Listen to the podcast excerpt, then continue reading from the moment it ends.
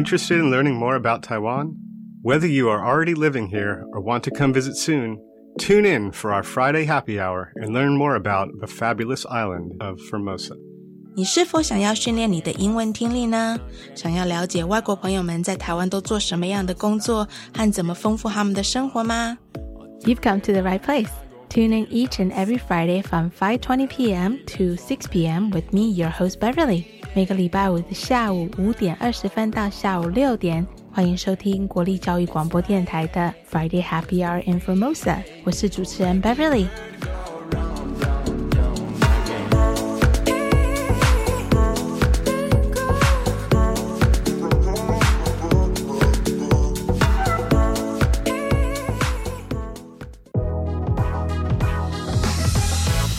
Happy Friday, everyone. I know for most of you, Typhoon was all about getting a day or two off. And to you, it's probably already a thing of the past. But to most of us in certain part of the country, there is still a strong daily reminder of this typhoon as we're trying to do our best to try to clean up after this crazy typhoon reception hasn't been great by my area and I only just saw this one picture of this cell phone tower being knocked down by the strong wind next to my friend's house. So it's crazy how big this typhoon was. So I hope all you that are recovering, you're hanging there. We'll get through this together, okay? And we have Raymond Ko from Xiaoliuqiu back on our show to talk to us more. And today he's going to tell us all about this really fun event that he is helping to put up in Xiaoliuqiu. So stay tuned for that. 其实对大部分人来说，台风只是放放假，然后嗯，在家里追个剧，然后就没了。但是对很多在灾情蛮严重的地方，像是我住附近，嗯，其实大家每天几乎都还是在整理家园中。希望雨过天晴，大家能够好好收拾自己的心情，明天会更好。You know it。这个礼拜我们将继续我们跟 Raymond Quo 的采访，那会跟我们介绍他即将在小琉球举办的一个非常大的自由潜水活动。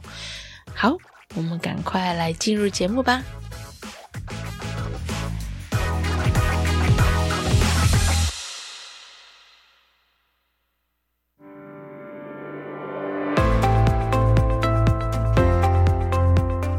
了，又到了 What's Happening 台湾这个单元，我们用英文以说新闻的方式，提供给外国朋友们了解台湾这一周的一些大事。This is our new segment of the show What's Happening Taiwan. In collaboration with Taiwan Amusement Park Association, the Tourism Bureau is recruiting 50 international ambassadors for a two-day trip to the country's theme parks. There will be two sessions, each held for 25 ambassadors taking place on October 14th through 15th, as well as October 28th through 29th. So if you're a foreign student or a foreign resident living in Taiwan, you can sign up for this campaign to help promote the country's amusement park. And there's also a chance for you to win a cash prize. Applicants must be those who are studying in Taiwan or those who have a residence permit. If you are someone who operates your own social media page and have a good writing and photography skill, you're more likely to be chosen. The selected 50 contestants will vote for two of the six itineraries available encompassing a variety of theme parks featuring nature, animals, culture, and more. If you're chosen, then you're required to produce posts that include photos or videos on Facebook, Instagram, or YouTube following their visit. And if you're the one ending up with the most likes on all the social media pages, you will have a chance of bringing home a prize of 30,000 NT, almost 1,000 US dollars, as well as accommodation voucher or admission tickets for select venues. The deadline is September 30th, so I will make sure to put the website of the event uh, if you are interested in learning more about applying to become a theme park ambassador for Taiwan. 今天的新闻是关于台湾好乐园蜂玩国际大使在台湾的一个活动。那这个活动目前正在征五十名国际大使，欢迎在台湾的国际青年报名参加。然后他们会有机会免费参与两天一夜的行程，而且还有机会获得奖金三万元。那活动有两个梯次，每个梯次会录取二十五名的国际大使。如果你身边有外国朋友在经营自己的脸书、Instagram、YouTube，然后他们想当这个国际大使的话，可以叫他们来一起参加报名哦。那这个活动报名截止是这个月底，所以要报名的朋友赶快赶快去报名。那当国际大使有什么样的使命呢？参加这个活动以后，他们必须在一周内产出社群宣传文章，而且是需要是由他们母语来宣传。然后针对发表文章者，票选出人气奖，每梯次会选出五名按赞积分最高者赠送礼物，然后最高的奖金就像我们刚刚讲的是三万元整哦。好，今天的新闻就到这里。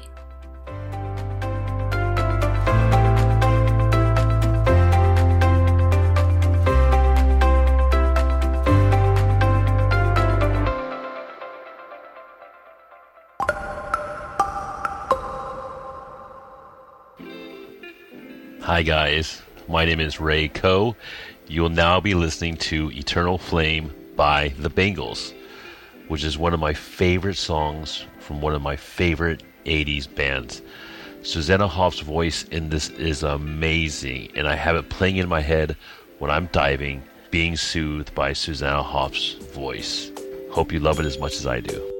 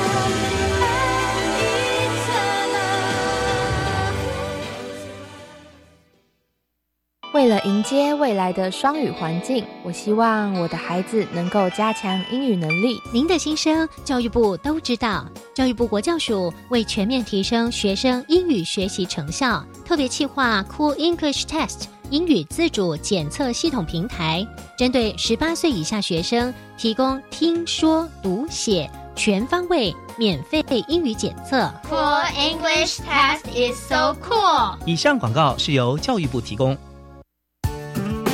教育电台的听众朋友，大家好，我是一百一十二年师铎奖得主高雄中学教官胡中中。教育是改变人生的重要力量，而教育工作者的责任与使命是发掘学生的潜能，并陪伴他们实现梦想。在这个特别的日子里，中中祝福所有的老师们教师节快乐。各位听众朋友，大家好，我是内政部长林佑昌。现在一六五反诈骗专线呢已经升级，除了提供咨询服务之外，也可以受理简易的报案，还有检举，更能有效地防止受诈金钱遭诈骗集团来转出。如果有任何的疑虑，请尽快拨打一六五反诈骗专线来查证。内政部关心您。你有被诈骗过吗？有啊，比如之前有人推荐我购买游戏点数，千万不要贪图便宜购买来路不明的点数，即使是网络上认识的亲友，也应该进行查证。我也曾经结交过网友，一开始对我嘘寒问暖，后来就假借名目借款。所以要记住防诈骗三 C 原则：哪三 C 呀、冷静 （calm down）、查证 （check it out）、拨一六五 call one six five。以上广告是由教育部提供。这里是教育广播电台高雄分台，我们的收听频率是高平地区 FM 一零一点七，恒春地区 FM 九九点三，澎湖地区 FM 九九点一，江南地区 FM 一零七点七。欢迎您收听教育电台所制播的优质节目。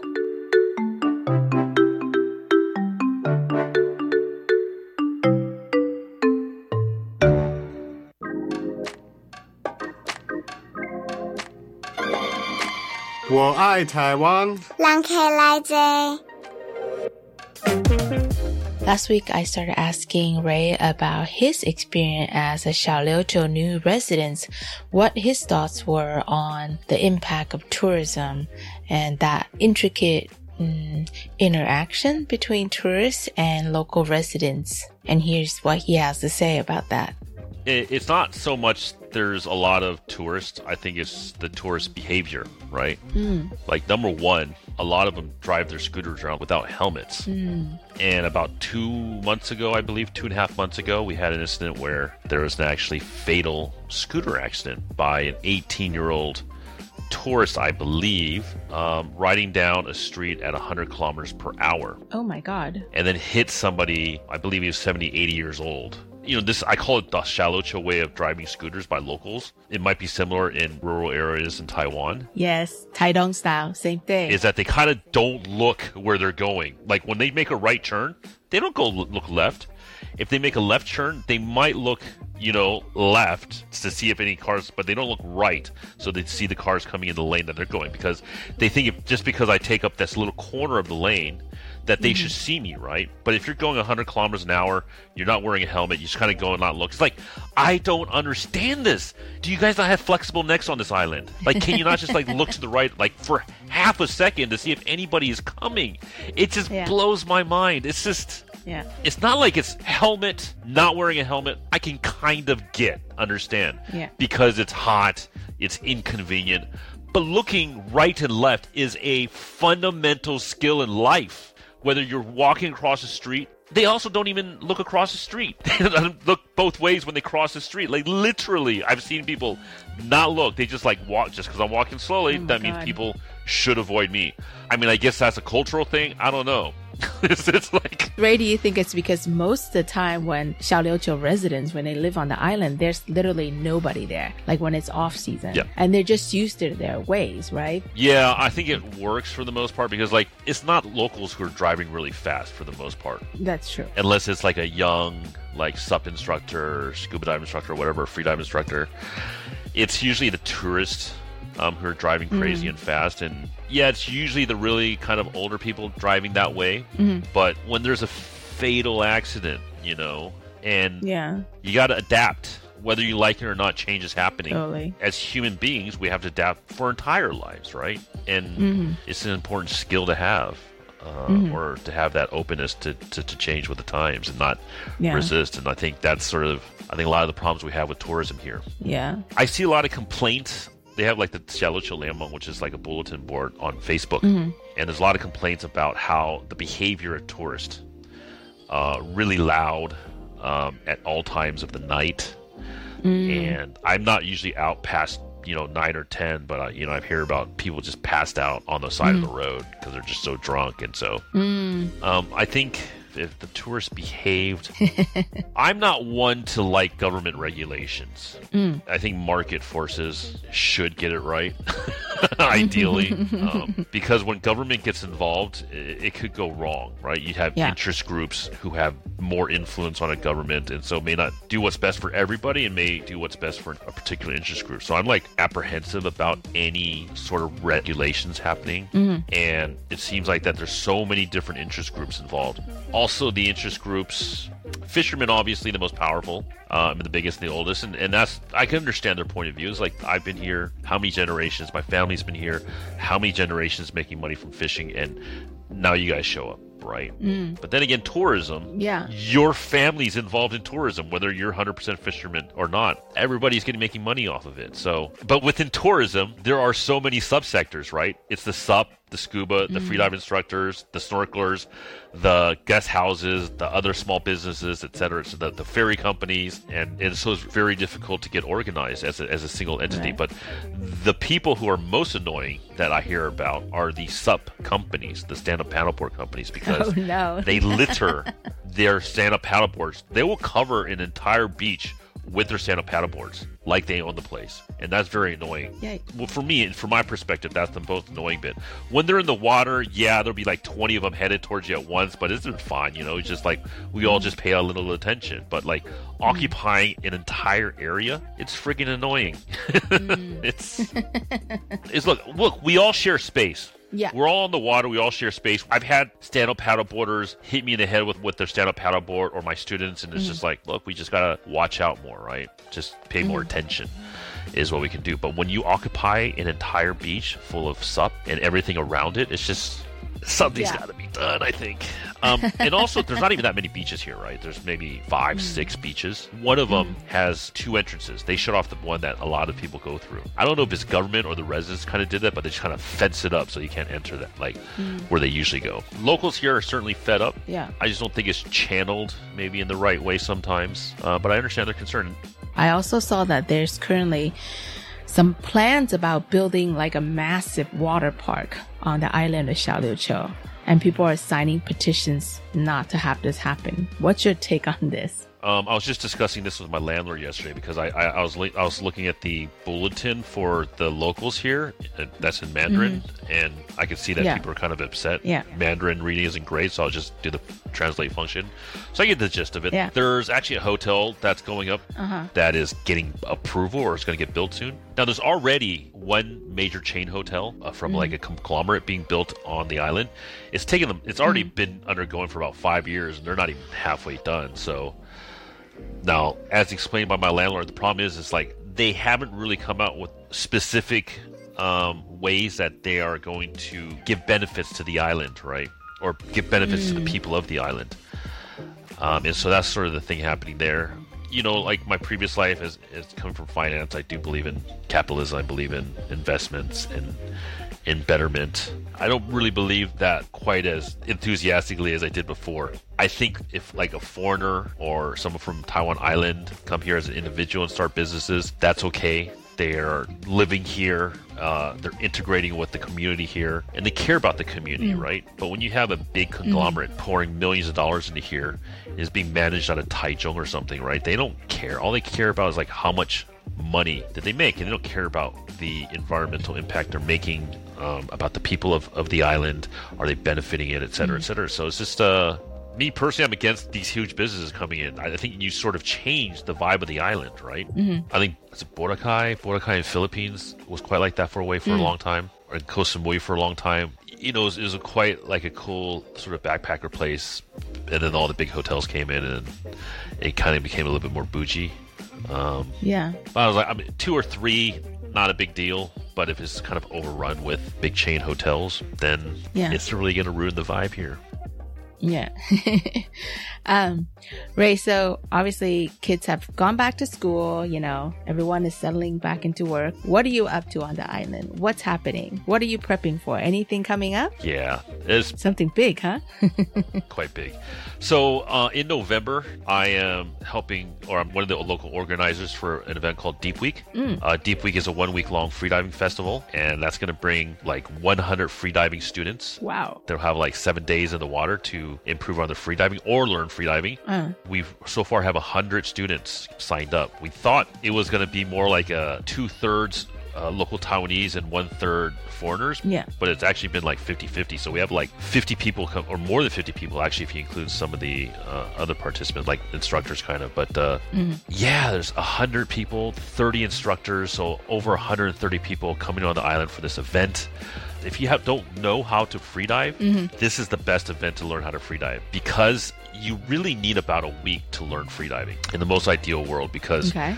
It's a sport. It's another sport. Mm-hmm. Um, you can't learn tennis in, in three days, but freediving courses are three days long, right? Mm-hmm. And you have to learn how to do these specific skills, holding your breath. Mm-hmm. And when you hold your breath and you're not really comfortable with it, you forget everything. I have students doing like, "Did you realize you're doing X, Y, and Z?" They're like, "Was I?"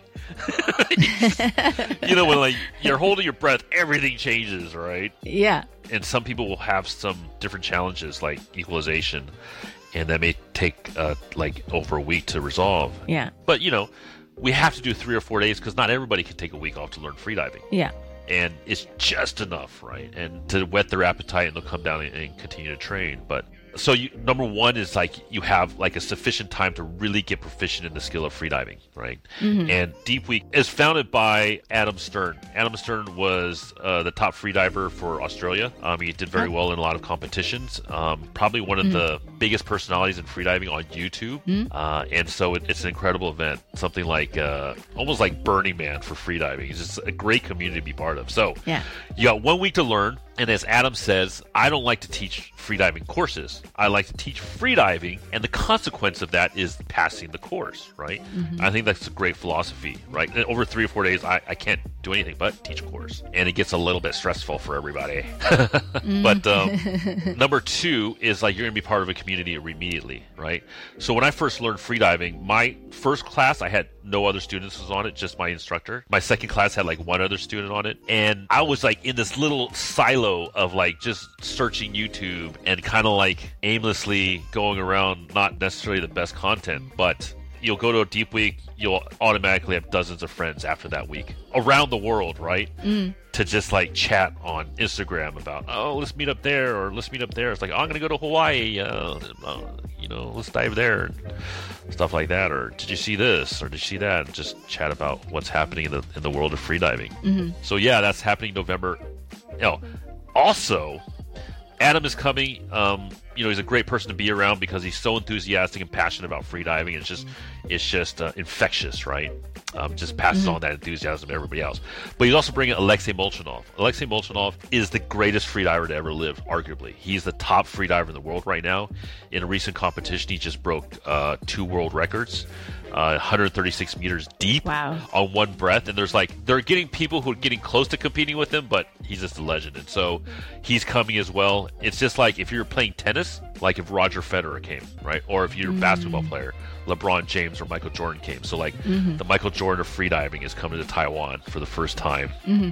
Yeah, this is coming at a good time. Like, Nat Geo just came out an article about the, the rise of freediving in Taiwan. Mm-hmm. Taiwan is huge in, uh, sorry, freediving is huge in Taiwan. Mm-hmm. It's massive. On a per capita basis, is probably bigger than anywhere else in the world. Mm, so, like, the largest freediving agency is called AIDA, A I D A, mm-hmm. and their budget, I believe, is for 2019. Mm-hmm. The second highest contributor to their budget was Taiwan, meaning that the second most students they're certifying or, or signing up was from Taiwan. And that was just behind a little bit of China. What? That's crazy. Yeah. I mean, if you know how small Taiwan is. Yeah, so That's it's crazy. you know 28 million people and versus 1.3 billion in China. So, it, and I think the next generation of freedivers in Taiwan, they're going to be competing for world records. Mm. I really see that. They're they're so strong. I think one person got third place at a recent uh, yes. event. I covered that news article. He almost couldn't enter the competition because he wanted to enter using the country name Taiwan, and then he was almost not allowed to enter. But yeah, that's awesome. Yeah. Freediving is well developed here. There's so many freediving shops uh, you can buy equipment from. Mm. Whenever they have a pool competition, it's sold out in five minutes. You got to really like get on your computer at 12, 11:59. Just keep on pressing enter, enter, enter, enter until you get in. um, so yeah, it's huge. Nat Geo did a freaking article on it. So it's uh, yeah, That sounds like a really awesome event. Uh, I'll be sure to post links on how to sign up because obviously you said like over 100 people have signed up. It's the limit capped at 150 for this event? Uh, no, I think if we get up to 150, we have to start thinking about, hmm, maybe we should pare it back a bit, or maybe stop taking registrations. But at, at, at about 120 to 150, I think we're gonna have to start having conversations about limiting it. But uh, so yeah, Yeah. start to start signing up so we can see those numbers. Yeah. uh, coming in. And So it's a week long event. You have to, you know, make sure you can take time off. And what can you expect? Like, uh, is it like seminars throughout the week or? Yeah, so the the morning is diving, and the afternoons are workshops. And so Okay. the workshops I've been to is like how to take care of your sinuses, very important. Um, advanced uh, equalization, like mouth fill, Mhm. uh, how to do underwater photography. Um, so lots of different topics. Alexei is going to be teaching. Adam's going to be teaching, and, and we also have four of the national record holders uh, for Taiwan coming and teaching as well and doing workshops. Wow. We have fun events like uh like underwater ninja warrior competition. Um, rest day is uh, Wednesday. We're gonna do something like uh, it's kind of like a scavenger hunt, Mhm. and uh, we have family dinners. Like we'll name three restaurants. Everybody just come to whichever you're gonna come to, and we'll make sure to distribute like Adam and Alexei and some of the national record holders at different restaurants to go to to eat together. So yeah, it's gonna be it, it's really fun. I mean that's Yeah. it's it's really fun to go to. Yeah. Wait, have either of them been to Taiwan before? No. Their first time. Yes. Wow, this is going to be so exciting. It's a lot of people's first time. How did you end up getting Deep Week to do it here in Taiwan? So I was um during Phuket and teaching there. I was just chatting with Adam, and I was like, Uh-huh. "Hey Adam, you want to do a deep week in Taiwan?" He's like, "Yeah, yeah, yeah, sure, sure, sure." I was like, "I'm like, he's not serious. He's not serious. Nobody Yeah. was." And Yeah. that was it.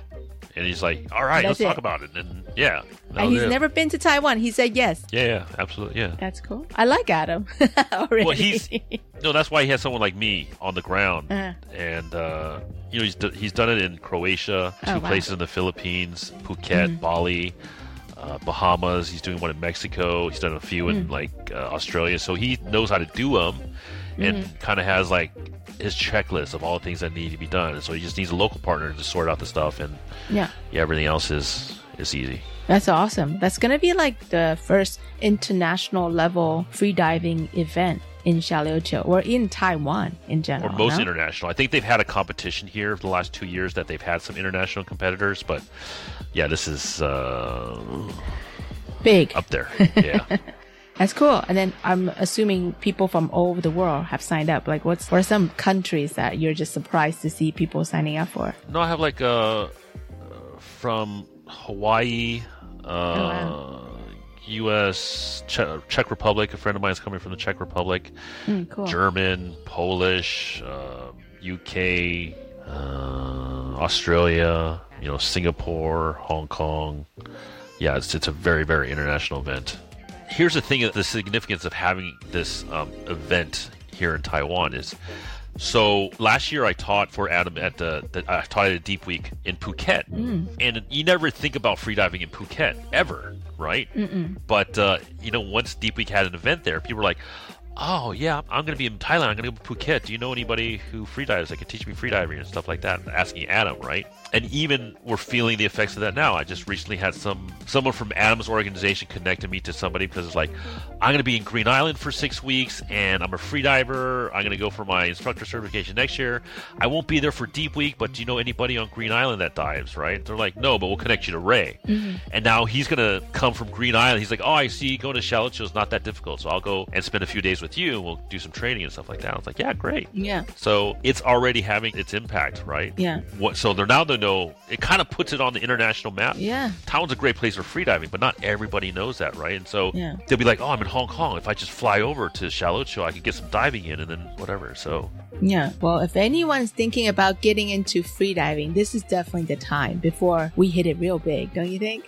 yeah, but look, I make money from teaching freediving courses. I'll tell people like, look, just go to Deep Week instead first. As your first time learning is probably the best way to learn. I think. Yeah. Yeah. Um, and I would Okay. encourage them to do that. And so it's uh important um, to get new freedivers, right? And if they can come a new event like this, then you're creating new freedivers for other freedive instructors in Taiwan to, you know, get more business from, to teach more courses or training, etc. With. And it's more beneficial for everybody because more people teaching, there'll be more different topics. Um, so why I loved going to Deep Week Yeah. is as a freedive instructor, I, I'm mostly teaching alone, right? And you don't get the benefit of having a whole bunch of other freedive instructors to learn from. And so I go to a Deep Week to learn Mhm. from other instructors how they teach, and I could copy some things, and I maybe I contributed to it a little bit, right? Yeah. But you know, Adam is is probably one of the best freedive instructors out there, and so learning from him has been been an amazing experience.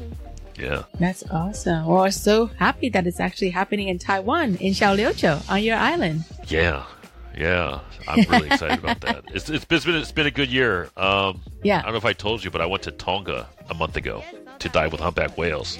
I saw those pictures. They were amazing. That's uh, That's crazy. that was like the most incredible experience of my life. Certainly the most incredible freediving experience of my life. For the most part, we would spend a lot of time on the surface, but the first time I dove down, Yeah. the whale dove down with me and started swimming towards me, and it kind of like scared the scared me. Like, how close was it next to you? So when I dove down, I just saw it coming towards me. I just went straight back up. I only went down about four meters or something. Yeah. But for like we always see whales. It's like people, right? Some are Yeah. introverts, some are extroverts. We approach some of them. Some of them will go away. We approach some of them, and they're like, "Oh, "I don't mind you watching." Then they just get on to do their thing. Mhm. And some of them, and this is the best part, are curious about you. Mm. And so they'll come up, they'll swim towards you, kind of look you in the eye, like meters away, like five maybe. Yeah. Oh my God. And then when they turn away, one of the most distinctive things about humpbacks is they have a really long pectoral fin. It's like wings. I think Yes. the Mandarin name in Taiwan is, is like wing whale, right? Uh-huh. And so then they like kind of turn away. You have to like swim really fast to avoid the pectoral fin coming towards you. Yeah. And then after that, then they have their they turn around and their tail, their fluke comes like towards your direction. They have to continue swimming off of it. So that's like they don't mean any harm, but to be hit by that would be very painful. So Uh, yeah. We had some sailing friends whose boat got hit by a humpback whale, and that was really scary for them. Yeah. because they breached and then came on top or something. Yeah, it was in the middle of night when they were sleeping. Like you said, they're just doing their thing in their own territory. We're actually on their turf, you know? Yeah, Will you please share some pictures so I can share with our audience? absolutely. That sounds amazing. But yeah, I'm wondering if I peaked out, right? Yeah. Before this, I really didn't see anything that great. I mean, obviously the sea turtles here are, are wonderful, um, but like in terms of like big things like mammals or like sharks, I haven't seen much. Or like manta rays, right? Mm-hmm. And to go like go straight to the top because like you can't beat the humpback diving with humpbacks. You can't beat it. It's beautiful. They're like this giant sentient beings. They have curiosity in you. They're looking at you. They're playing with you Yeah. um, to go dive down and hear their singing. It's just an incredible experience. I'm like, how do I top that? I'm like, all right, gonna have to get the sharks now. How about mermaid? Mermaid, I've I've seen tons of them already.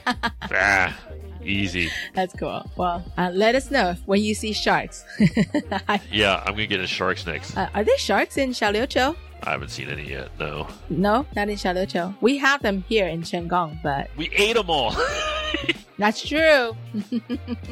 It's like sharks are like, I'm not swimming anywhere near any Chinese, Taiwan, Hong Kong territories at all, or boats.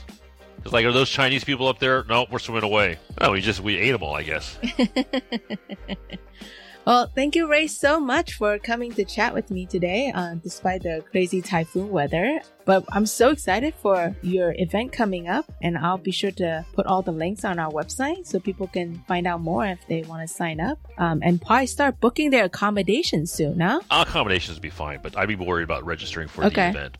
We're super excited for this event, and I'm gonna tell all my friends who's interested in signing up for freediving. I actually have a couple friends been asking about it, so I've been meaning to put them in touch with you too. Great. So yeah, definitely. If anybody out there is interested in Deep Week and they want to learn more about it and want to have a chat with me, absolutely reach out to me. Freedive Nomad, Yeah. basically everywhere. yes, we'll, we'll do that. All right, thanks, Ray. Thank you.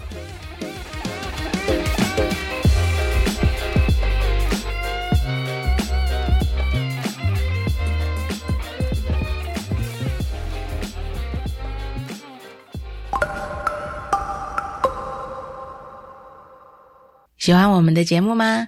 有空去我们的脸书帮我们按个赞吧。我会不定期的在脸书上发表我们来宾的近况，可以收到更多关于节目的消息哦。 Friday Happy Hour in Formosa. Remember to like us on Facebook. 记得帮我们按赞哦。又到了节目的尾声。It's so nice to have Ray on the show because he is so candid and I really appreciate all his honesty in sharing his experience of living on an offshore island like Xiaoliuqiu. And I'm super excited about this new event that he is bringing to Taiwan, Deep Week. I think I've said it enough during the interview, but I urge anyone who's interested in exploring free diving, this is definitely the event to go to. Alright，那真的要很谢谢 Ray 这两个礼拜来跟我们的采访。 尤其是他跟我们分享，他有一个台湾离岛的新住民的角度来看待关于住在岛上的生活环境方式，以及观光业对于当地人的生活造成什么样的一个影响。从他的角度来看，可以有很多重方面的观点来理解一些在小琉球上面即将发生的一些事情。嗯，我很喜欢瑞的原因是因为虽然说我们从来没有见过面，但是我感觉好像我们两个就是很早以前就认识的感觉，而且我很喜欢他，嗯，他讲话的时候非常真情流露，他都不会特别保留什么东西。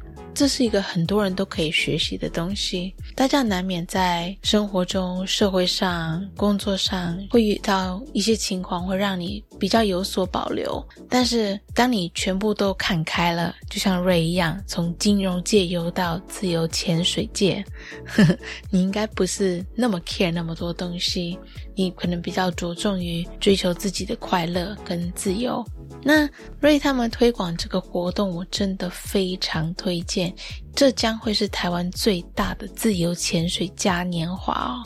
那这个活动将于十一月十八号到十一月二十五号登陆小琉球。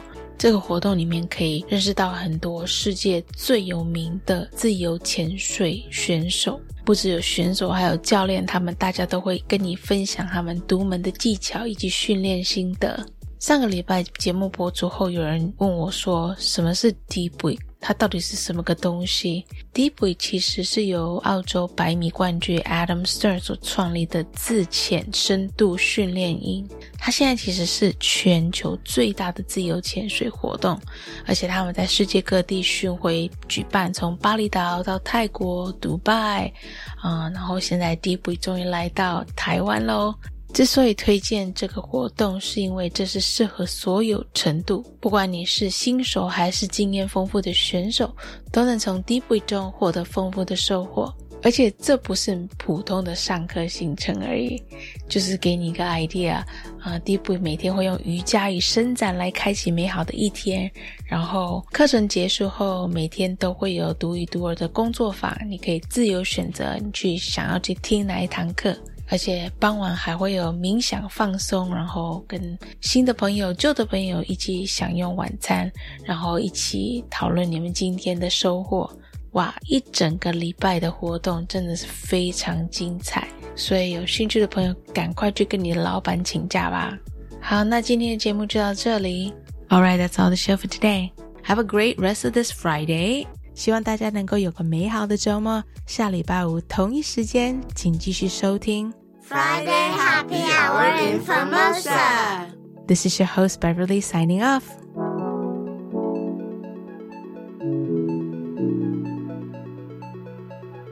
再会，下礼拜见。